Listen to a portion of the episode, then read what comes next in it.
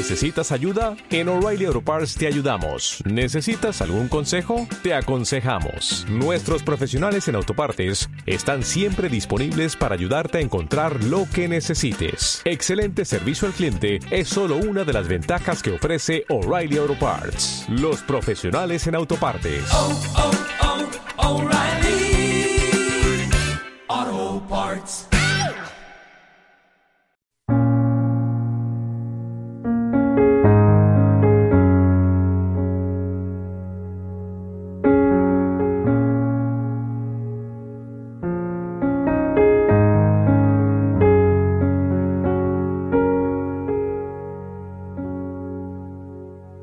Que estamos en el último episodio de la primera temporada de Conversando con mi pastor y, he sentido eh, hacer una inmersión directamente a la conversación sin previa presentación, precisamente porque hemos, eh, ha sido este programa una muestra de lo que sucede cuando hablamos dos, dos hombres con, con inquietudes de propósito de Dios, de eternidad, de, restauración, de reino, y es que eh, conversamos de, de, de, lo que nos apasiona y así hemos comenzado arreglando el mundo y ahora estamos arreglando al hombre, porque si el hombre se arregla, pues indudablemente el mundo se va a beneficiar.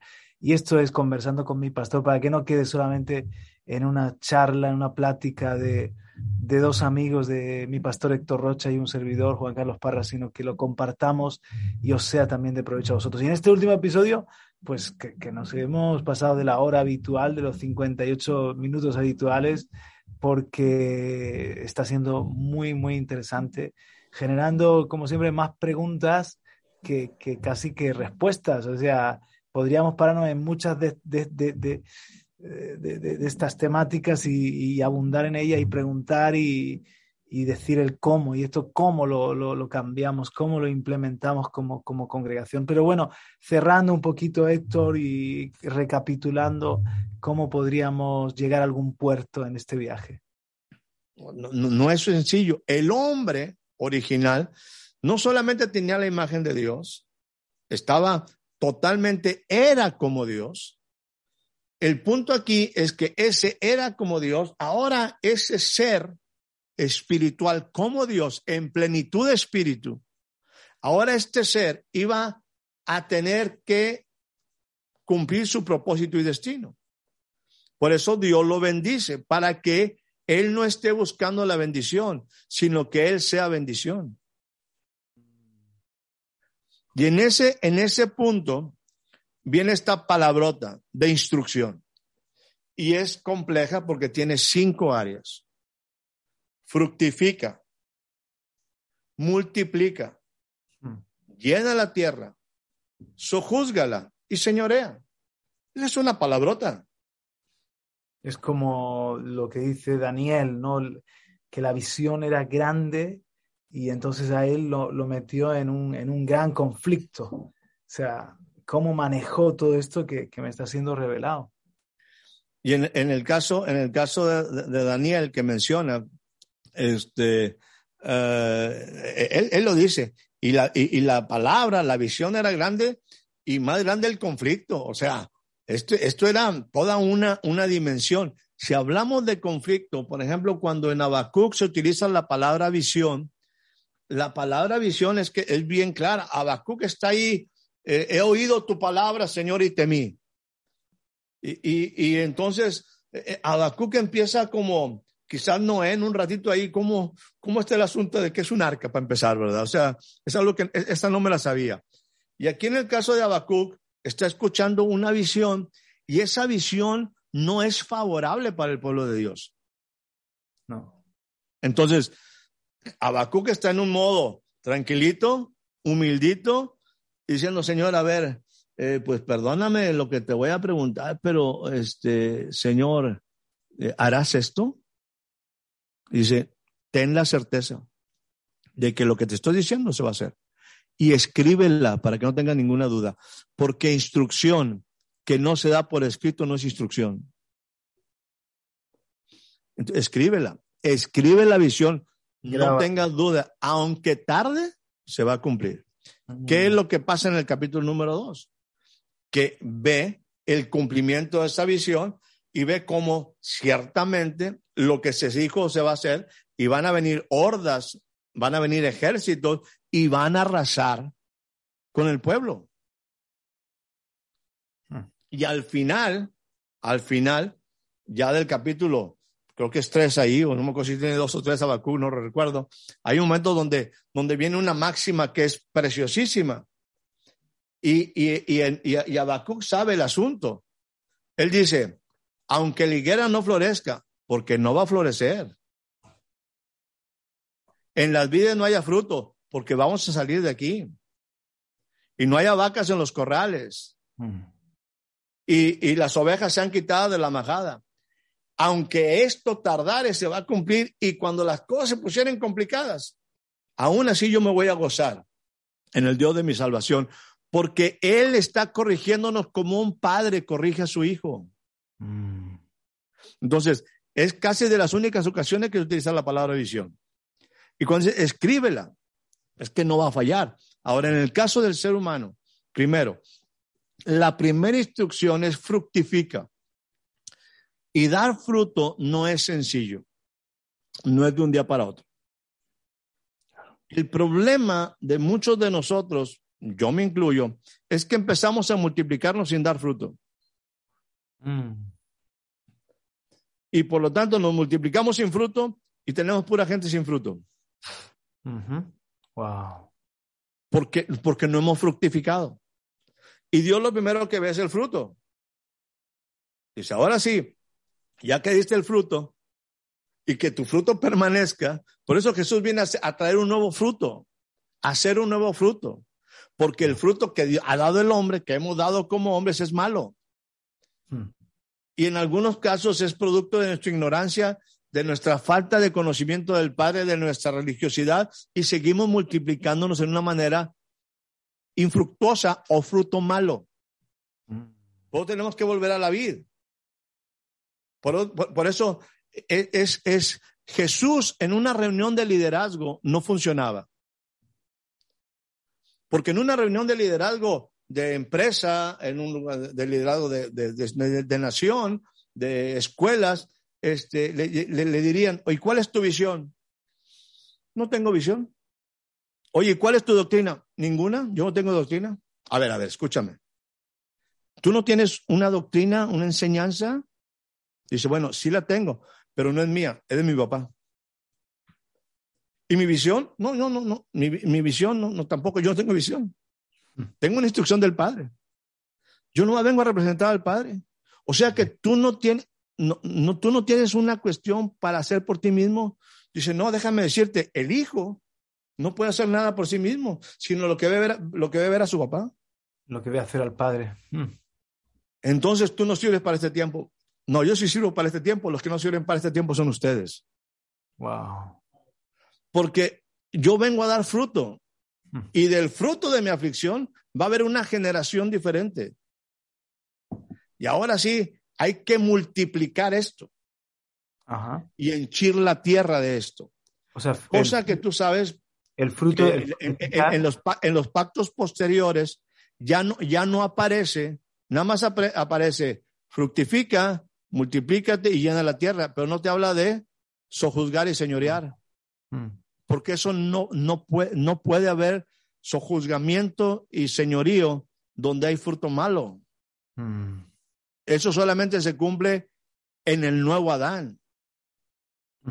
Digo, fructificar tendría que ver con mi carácter, el fruto de, de, de, de- de- de am- amor, gozo, paz, o sea, mi forma de ser y el fruto también, mis obras, mi hablar, fruto de labios que confiesa su nombre, el fruto son mis obras, todo lo que en definitiva soy y hago y me expreso eh, eso es alguien fructífero, alguien que da fruto, es, es alguien que, que está moviéndose con esa semejanza, con esa imagen, con esa, con la gloria de Dios, pero luego entra el, esa imagen, esa gloria, multipliquémosla, multipliquémonos en otros que den fruto también, ¿no?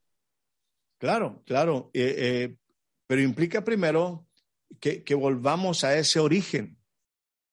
Volvamos a ese origen. Eh, de- deja- déjame, déjame hablar aquí. ah, si hay alguna, seguramente nos metimos aquí en un punto que, que, que es interesante como siempre.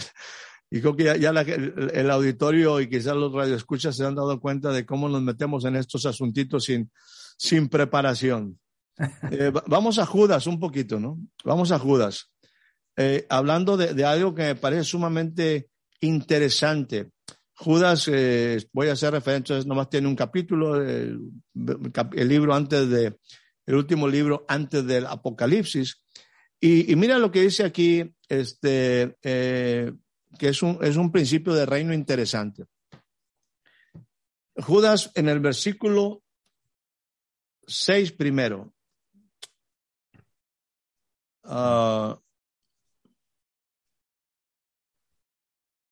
vamos, vamos al versículo 6. Mira, dice, está hablando en forma, en forma general Judas de, pues, de las falsas doctrinas, falsos maestros. Está hablando de la problemática, quizás como en algún momento un, un, un Pablo habla con los Gálatas, dice, oye, nomás les visité una sola ocasión o un par de ocasiones y ya tan pronto se separaron del Evangelio. Mm. O sea, eh, es que, es que eso es una realidad. Y, y, dice, y no es que hay otro Evangelio, pero es que hay gente que trae cosas en el cerebro y hay cosas que la gente, por no tener realmente, ustedes ante el cual es Cristo fue presentado claramente como crucificado. Y, y andan por otro lado. Gálatas insensatos. Insensatos porque están volviendo a las emociones y no a la palabra. Dice, ustedes, parafraseando, estoy hablando en voz alta, ustedes en principio, cuando yo estaba en relación con ustedes, se querían sacar los ojos para dármelo. Para empezar, ¿quién les dijo que así se trata este asunto? ¿De dónde sacaron eso? Y ahora, porque les digo la verdad, soy tu enemigo. O sea, e, es que no nos ponemos en el modo aprender. Eso es lo que yo llamo la importancia de una educación de alto nivel. La importancia de crear un sistema independiente y, y crear realmente una, una, una nueva cultura aún en las propias iglesias de nuestros tiempos. Tú date cuenta que cuando, estoy usando aquí varias cosas, cuando en un momento un Pablo va a, a, y tiene un encuentro en Jerusalén y habla, se refiere a gente que no estaba en una posición jerárquica. Ese es un problema bien fuerte en las iglesias. La falta, el, el crear posiciones jerárquicas y segundo, no tener pluralidad. O sea, centrarse en un ser humano o en un grupo, en una hegemonía por ahí. Vaya. Pablo cuando va a, a, a, Jerusalén dice, y los que eran considerados columnas, columnas. Mm. En este caso, Pedro, Jacobo y Juan, columnas. No es una arriba de otra, las columnas siempre están así, en un mismo nivel. Mm. Operan transversalmente. Son columnas. Y dice, y yo en buen sentido, dice, esos que eran considerados columnas, no tuvieron mucho que enseñarme a mí. Me confirmaron lo que yo soy también. Ellos para los judíos, yo para los gentiles, somos columnas, somos cimientos. So, somos gente, de, de, vamos, somos de otras características. No nos enseñoreamos. No, no, no, no abusamos de la gente. Somos gente que soporta, somos gente que ayuda.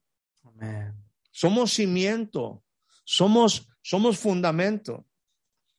Ya, ya agarro, como siempre, muchos temas por ahí. Te hago una pregunta en una forma general y quizás al, al, al, que está escuchando y al que nos va a ver. En tu casa, en tu piso, en tu edificio, ¿dónde están los cimientos? Pues abajo, donde no se ven. ¿Se ven? No, no, no. ¿Por qué? Porque son cimientos. El problema de muchos apóstoles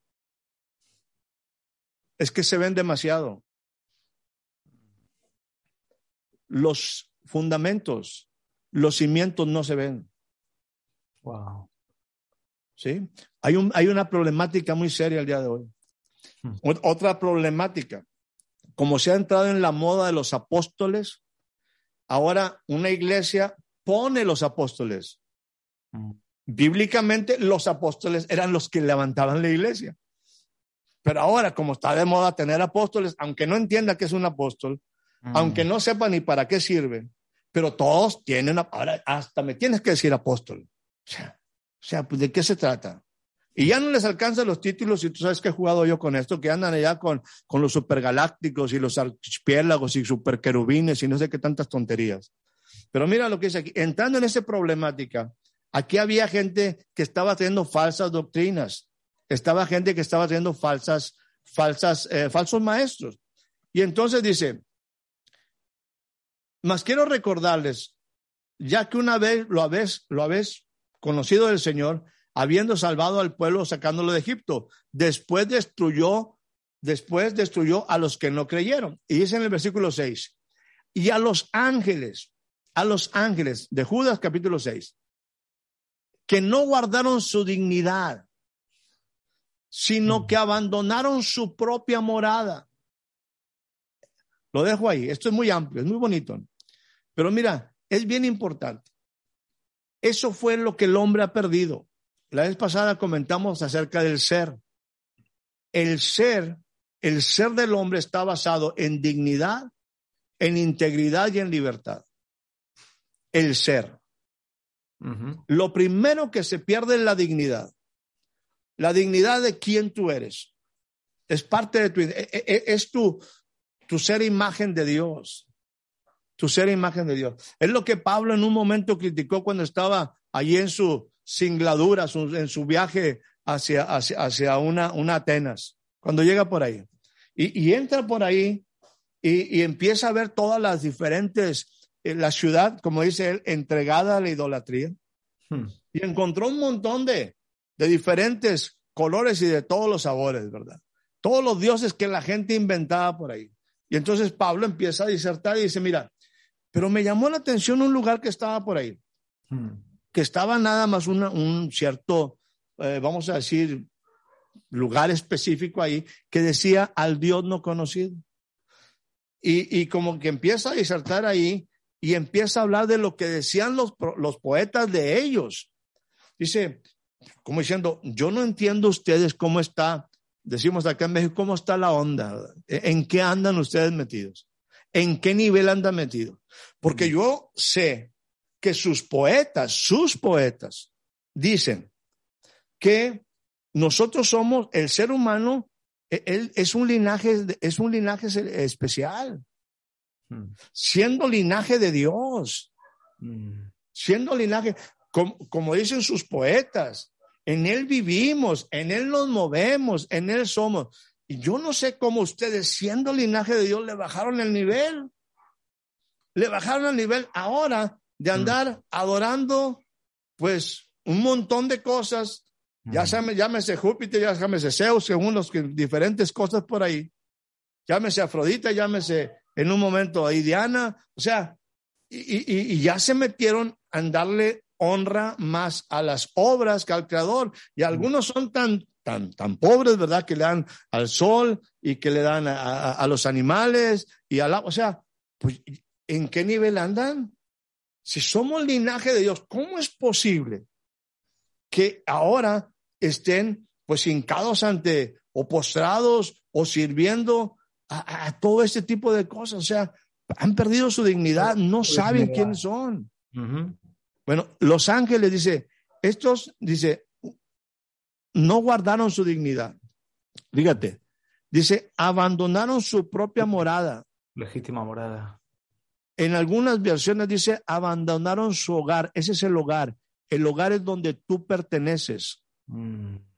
Es Wow. el lugar de tu seguridad. Es tu origen.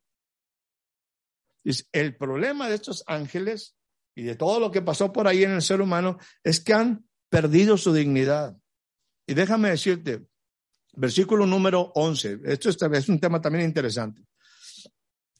Perder la dignidad es un proceso, es un, es un proceso progresivo. Qui- Quizás, quizás es una, una redundancia, pero es, es algo progresivo. es un proceso de deterioro, Claro. perder la dignidad. Dice, hay de ellos, versículo número 11 de de Judas. Dice, número uno, han seguido el camino de Caín. ¿Cuál es el problema con Caín? Que dejó de ser agradecido con Dios. Para mí es el problema de Caín. Dejó de ser agradecido con Dios. Mm. Caín y Abel en un momento fueron a presentar ofrenda. Versículo 11, ¿verdad? Sí, Han versículo 11. seguido el camino de Caín. Han seguido el camino. ¿Cuál es el camino de Caín? Es un camino, es un camino. Un camino no es algo estacionario, es un camino que te lleva al proceso. Hay un momento donde los dos, tanto Caín y Abel, de alguna manera fueron a presentar ofrenda a Dios. Mm. Y llega uno y presenta, no dice Dios, no dice Dios en un momento cuál ofrenda era mejor. Dios no les dijo, tienen que hacer esta ofrenda. Cada uno tenía que llevar la ofrenda de lo que él tenía. El asunto de Caín es que va con Dios y obviamente no da lo mejor. Y la otra cosa, no tiene la intención de honrar. Mm. Entonces, llega con Dios y dice, pues, como diciendo, aquí está la ofrenda. Y Dios dice, no me agrada. Y, y Caín dice, bueno, pues como diciendo, Dios, ese es tu problema. No es mi problema. Mm. Y, y- entró en él un problema serio, porque no estaba honrando. Algunas veces conmigo, Juan Carlos, ha llegado gente que me dice, este, mi hermano, pues este, voy a darle una pequeña ofrenda. Le digo, pues mm, yo no estoy esperando, para empezar, yo no estoy esperando una ofrenda. Segundo, este, ¿por qué dice pequeña? Una ofrenda refleja el corazón. Y si tú no tienes más que un euro, o no Mm. tienes más que un peso mexicano, Es si grande. tú lo das con todo el corazón, e- e- es digna. Mm. Nunca digas que es una ofrenda pequeña, porque la ofrenda no refleja la cantidad, la ofrenda refleja el corazón. Por eso el diezmo, por eso el diezmo es, es eso, un porcentaje. Tú puedes ganar un millón de euros o puedes ganar 100 euros. Todos damos lo mismo, el 10%. Y Dios se agrada en la obediencia. La ofrenda tiene tres características para mí tres características. Es ofrenda. Número uno, obediencia, diezmo. Número dos, gratitud, expresión de gratitud. Número tres, siembra. Pero es ofrenda, Amén. es ofrenda. Entonces, aquí hay un momento cuando llega Caín que le dice a Dios, casi palabras más, palabras menos, deduciéndolo, Señor, si te gustó bien y si no te gustó, es tu problema. Mm. En lugar de decir Caín, ay Dios, este, perdóname, o sea, ¿cómo puedo agradarte? ¿Cómo puedo agradarte? No creo que, no creo que Dios le dijera, bueno, tienes que traer eh, ta- tantos carneros. No, no, simplemente el problema es tu corazón. Claro. Y en ese momento tú empiezas a, no ser agradecido. El camino de Caín refleja no honra y no ser agradecido. Mm. Entonces, cuando tú no eres, cuando yo no soy agradecido, empieza un proceso complicado de, de- de no depender de Dios. Mm. Señor, no estoy, eh, lo, lo que me hace está bien o no me está bien, pero, pero este, yo- yo voy porque soy agradecido. Y la gratitud es sumamente importante. Dice, número dos, el proceso, el proceso de deterioro. Se lanzaron por lucro en el error de Balaam. Esto es cambiar las prioridades. Mm. Cambio las prioridades. Ya no me interesa tanto otra vez agradar a Dios, obedecer a Dios, sino ver cómo puedo lucrar con todo esto. Mi prioridad ahora es obtener dinero cuando antes dependía de Dios. Es el error de Balaam. Balaam está haciendo que su ministerio, que su servicio a Dios, ahora esté mercantilizado. Entonces, primero, empiezo, empiezo a no ser agradecido. Segundo, cambio prioridades. El dinero para mí es importante. Y número tres, ya es lo último. ya es absoluta rebeldía. Ya cuestiono todo, cuestiono autoridades, cuestiono por qué llamó a, a uno y a mí no, y empieza una rebelión abierta. Entonces, la dignidad, la dignidad no se pierde de un día para otro. La dignidad se pierde cuando yo dejo de ser agradecido, cuando yo cambio mis prioridades y finalmente me abro en una situación de total, absoluta rebeldía en contra de Dios. Claro. Pierdo mi dignidad. Entonces ya perdí mi dignidad. Mm. Ya, ya, ya no estoy, eh, ya no soy el hijo de Dios. Ya, ya no estoy en, en- en esa fuerza que me da, que, que me da mi relación con Dios. Entonces Dios, Dios quiere proteger mi dignidad. Pa- para mí, que soy hijo de Dios, Dios quiere tener una presencia, por eso la restaura en Jesús. Y si yo estaré con vosotros todos los días hasta el fin del mundo yo estaré contigo. Eso es lo más importante para nuestra vida, saber que Dios está con nosotros todos los días. Es su compromiso, ahora reflejando al Padre. Felipe le dice por ahí en un momento a Jesús, Señor, después de que Tomás le dice, muéstranos el camino, eh, eh, Je- Felipe le dice, Señor, muéstranos al Padre. dice, oye, Felipe, tanto tiempo estoy con ustedes. Y me dices, muéstranos al Padre. Entiende que eso es lo que yo vine a demostrarte desde el principio. Si me ves a mí, vas a ver al Padre. ¿Qué está hablando? Presencia, pacto, pacto, protección, protección, seguridad, provisión y promoción. En la promoción yo no estoy yendo a buscar dinero ni bendición, yo soy bendecido, yo soy parte de la casa del Padre y en la casa del Padre aún los jornaleros tienen abundancia de pan. O sea, el problema es que no conocemos al Padre. Mm. Nos hemos metido en muchísimas cosas. Si, si no le damos, para mí, estudiar al Padre, conocer al Padre, te va a llevar a una dimensión sumamente fuerte de, de- de vida. Es lo que vino a hacer Jesús, a quitar una religión, como lo hemos dicho. Pero si usamos la palabra correcta, religión, es religarnos con el Padre, volvernos a la posición original, donde, donde somos bendecidos por su presencia constante, donde somos renovados. Amén. Y entonces, ahora sí, el ser, el trabajo de lo que ahora soy, de mi naturaleza divina, porque ahora soy parte de su naturaleza divina y Él es en mi naturaleza divina, mi trabajo es dar un fruto, es dar un fruto. Ese es el verdadero trabajo, es manifestar la eternidad que está en mi vida. No, no trabajan, vamos, el trabajo de hoy no es creativo. El trabajo del día de hoy, en forma general, es, es, es un trabajo consumidor de tiempo. Mecánico, mecánico. Alguien dijo lo siguiente en esas cuestiones de, de liderazgo, algunas me gustan a mí.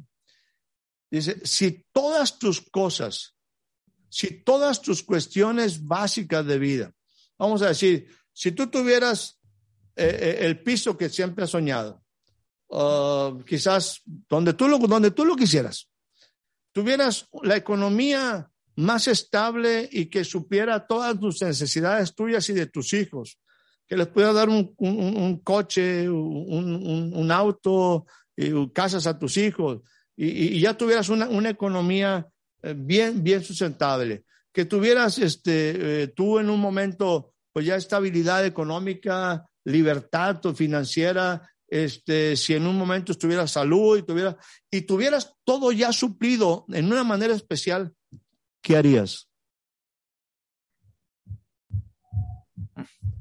Ese es tu propósito. Porque muchas veces llegamos a la vida, al final de la vida, y haciendo todo lo que no queríamos. Sí, acabamos en un ciclo ahí de trabajar para comer, eh, consumir, el ratoncito dentro de la rueda, ¿no? Y so- sobrevivimos, subsistimos, pero nos hemos perdido el, el- el destino, el propósito, se nos han ido los años en esas fatigas. Entonces, el verdadero trabajo es, manife- es sacar la eternidad que hay en nuestra vida. Claro que sí. E- e- Ese es el trabajo. E- e- El, el- el ser creadores. Que eso podemos hacerlo en nuestros puestos de trabajo, sea cuales fueran. Eh, quizás en los puestos de trabajo te pagan para que aprendas, para que un día tú puedas hacer lo que Dios te llamó a hacer. Mm. Eh, eh, un puesto de trabajo es entrenamiento solamente. No es mi fin, a menos que sea tu fin. Pero generalmente no es el fin. Porque a lo mejor les va a pasar como, como a mí hablando de libertad. En algún momento yo estuve, lo platicamos por ahí en, el primer episodio, ¿verdad? En General Electric. Y, y me decían a mí la gente que me conocía, este, oye, ¿y cuándo vas a salir de vacaciones? Yo, mira, las vacaciones este, y mi tiempo libre, pues la verdad yo ni me preocupo por él. ¿Por qué? Le digo, mira, muy sencillo. Porque lamentablemente mi, mi jefe, al que sirvo aquí en esta compañía, es el que me dice cuándo. Y cuando llego a mi casa, mi esposa me dice a dónde. Entonces, ¿yo para qué me preocupo? O sea, mi tiempo no es mío. Lo, lo- lo determina cuándo salgo y cuándo no salgo, mi jefe. Y mi esposa dice, ¿dónde? Pues yo para qué me preocupo. Nomás lo que tengo que es tener la economía para, para poder cubrir. Y me meten problemas, porque ahora tengo que trabajar para... ¿Qué, qué son las vacaciones? ¿Qué son los tiempos así en un momento, vamos a decir, de ocio? Vas a lugares que no puedes pagar, con ropa que acabas de comprar, para impresionar a gente que no conoces. Ay, ay, ay. Entonces, y ya vienes otra vez, liado con un problema en tu tarjeta de crédito, ya, ya hagas pa- para pagar vacaciones por adelante. O sea, es que estamos metidos, como tú lo dijiste, en un sistema de consumo. En un, en un, sistema de consumo. Y entonces, no estamos en un proceso creativo, sino estamos en un punto donde quizás, quizás, este, eh, como dice por ahí en alguna parte la, la- la palabra, estamos en un desenfreno de disolución. No estamos creando, no, no, no estamos forjando. Ese es el verdadero trabajo, manifestar su eternidad que ha puesto en nuestro corazón. Pero como lamentablemente la, la separación de ese padre ha hecho que perdamos la dignidad, que estemos con prioridades incorrectas, no somos agradecidos, tenemos una dignidad, un- una prioridad o prioridades incorrectas y finalmente caemos en rebeldía hasta con Dios, mira a Dios y reclamándole un montón de cosas. Espérate, es que, es que tú tienes que volver, tienes que volver a tu identidad. Eso es lo que hace Jesús. Eso es lo que hace Jesús. Dice- volviendo un poquito por ahí a lo que, a lo que Pablo hablaba, a ver si, si lo recuerdo. Eh, de- déjame ver si, si lo traigo así a, a- a la rápido. Este, eh, cuando Pablo está narrando ya su, su conversión, hay, me gusta mucho la manera como lo expresa. Algunas veces lo, lo traigo en la memoria y algunas veces se me, se me, se me, se me va. Mientras Pero- que estás buscando, déjame eh, recordarle a la. Mira, eh, te, daría lo que, lo que para Pablo fue una visión, hablando de esta visión. Este, de hecho, en una forma tipológica, Pablo reco- recobró la vista. Pablo, de- de- después de que es cegado, como diciéndole, tú pensabas que veías, ¿verdad? pero no, la verdad no, ahora vas a recobrar la vista. Y entonces dice en el capítulo 22 del libro de los Hechos, en el relato de Pablo en su conversión, versículo 14, dice, y él dijo, hablando Pablo, dice, el Dios, ah, perdóneme, en el caso de, de- Ananías, cuando le está hablando por ahí, el Dios de nuestros padres te ha escogido, te ha escogido y te escogió a ti, Juan Carlos, me escogió a mí y escogió a cada hombre, a cada mujer que nos escucha, para tres cosas. Que conozca su voluntad. Dos, que veas al justo. Y tres, que oigas la palabra de su boca. Ese es nuestro reto. Ese es nuestro reto para el llamado. E- e- es- eso es lo que Dios espera que cada uno de nosotros que somos apostólicos vivamos en una forma personal, que escuchemos su instrucción, que volvamos a su corazón, que estemos bajo su paternidad, que estemos bajo su pacto, que estemos bajo su protección, que estemos bajo su provisión, que estemos en su propósito, en su promoción. Y eso implica tener una relación profunda para que yo, número uno, conozca su voluntad, el pensamiento más alto en la vida del hombre. Número dos, que siempre vea al justo, porque eso es lo que Jesús vino a hacer. De aquí en adelante verás el cielo abierto y verás a los, a los ángeles que suben y descienden sobre la cabeza del hombre. Verás al justo, quizás en una experiencia como el monte de la transfiguración, en la realidad del evangelio. Y número tres, que siempre en tus necesidades oigas la voz de su boca. Eso es- ese para mí es el sello de la iglesia apostólica de estos tiempos. Wow, ni más ni menos. Conocer su voluntad, ver al justo y oír la voz de su boca. Ahí está, pues, lo que tenía Adán y Eva. Eh, conocían su voluntad, caminaban con él, oían la voz de su boca y era, era una relación que, que les, les tenía en una posición de, de bendición y, y, podían entonces establecer el reino en la tierra, ¿no? ¿Y cómo titulamos a este episodio, Pastor? ¿Cómo lo titulamos? ¿Cómo se te ocurre?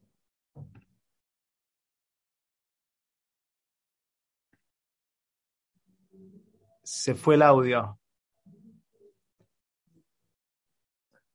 Sie- Siempre, yo- tú eres el bueno para ese tipo de cosas. Este, yo soy muy malo para andarle poniendo los títulos, pero, pero, ¿por qué no le ponemos algo así como volviendo a la dignidad? Me encanta, muy bueno. Y es- esa dignidad, ahorita que hablabas tú de- del huerto, eh, eh, eh, y, y voy, voy nada más a lo, a lo último de esta instrucción compleja, de esta palabrota que implica fructificar, multiplicar, llenar la tierra, llenar la tierra, sojuzgarla y señorear. Llenar la tierra no implicaba llenarla de lo que el hombre quisiera. Dios plantó en Edén un huerto, un modelo. Y ahora ese modelo, Dios esperaba que el hombre lo labrara, lo trabajara, expusiera toda la, la grandeza de la eternidad y de eso llenara la tierra. De fruto de justicia, quizás que confiese su nombre. Dios podía haber hecho toda la tierra igual que el huerto del Edén, por supuesto. Pero Dios- nos hace partícipes para que hagamos las cosas conforme a su modelo. Cuando eso suceda, eh, creo que, bueno, si eso hubiera sucedido, no tendríamos el mundo que hoy tenemos. Pero tenemos la gran oportunidad de volver, poder volver a Jesús. Y como dice, en esta experiencia especial, donde nuestra visión es restaurada, donde ahora podemos ver las cosas desde otra perspectiva, después de haber conocido aquel que perseguíamos en algunos casos, hoy nos dice, estoy aquí para que tú conozcas su voluntad, la voluntad del Padre. Número dos, para que veas al justo, que veas a Jesús manifestado, una de las maravillas más grandes de la iglesia, el verbo encarnado, el reino en la tierra. Y para que de aquí en adelante, como sucede o se cumpla lo que dice Hebreos, Dios, habiendo hablado muchas veces y de muchas maneras, en otros tiempos a nuestros padres por los profet- profetas, en estos posteros tiempos, nos habla y nos sigue hablando por el Hijo, para que oigas la voz de su boca. Eso para mí es el ministerio apostólico al que es llamado la iglesia y sus individuos, a este colectivo maravilloso que tiene una cabeza, que es el amado Jesús, el Cristo, el Hijo del Hombre, el Verbo, el Señor de señores, Rey de reyes, fiel y verdadero. Así que nos dejas con un buen sabor de boca de, lo micro, podemos afe- afectar lo macro, podemos eh, cada iglesia local, que es una expresión de la, de la iglesia, el cuerpo de Cristo a nivel universal o, total, cada congregación, debemos, pienso yo, eh, multiplicar eh, desde partiendo de, lo micro, lo, lo, mío, mi persona, la familia, y de ahí seguir multiplicando ese den, ¿no? Eh, llevar el, el, el, modelo de Dios a, a donde podamos, ¿no? Y, y, y, que frenemos, contrarrestemos el avance de, de, del otro reino que parece que eh, como langostas lo devora todo, lo, lo, destruye todo.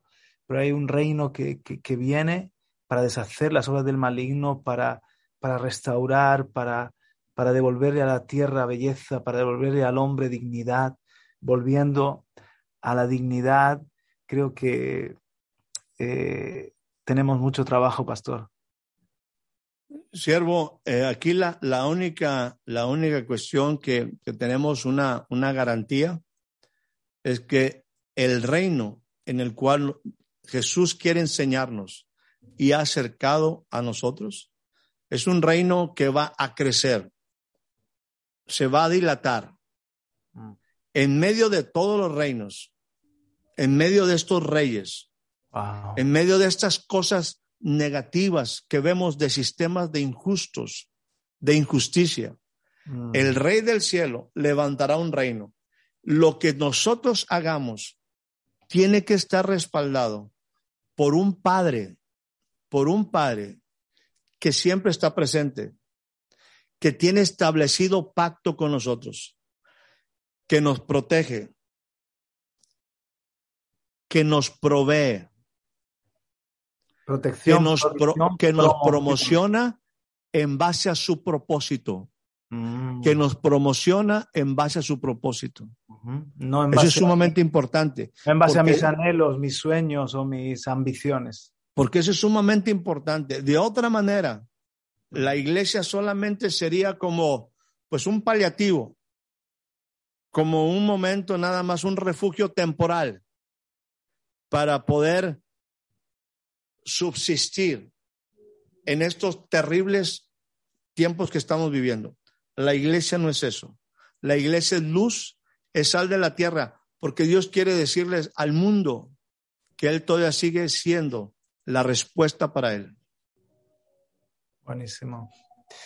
Buenísimo. Pues casi que, que de este programa, conversando con mi pastor número 12, el último de la temporada, casi que hacemos dos, ¿eh? que, que hemos tocado muchas cosas y, y, hemos tenido un programa sumamente sustancioso, muy rico.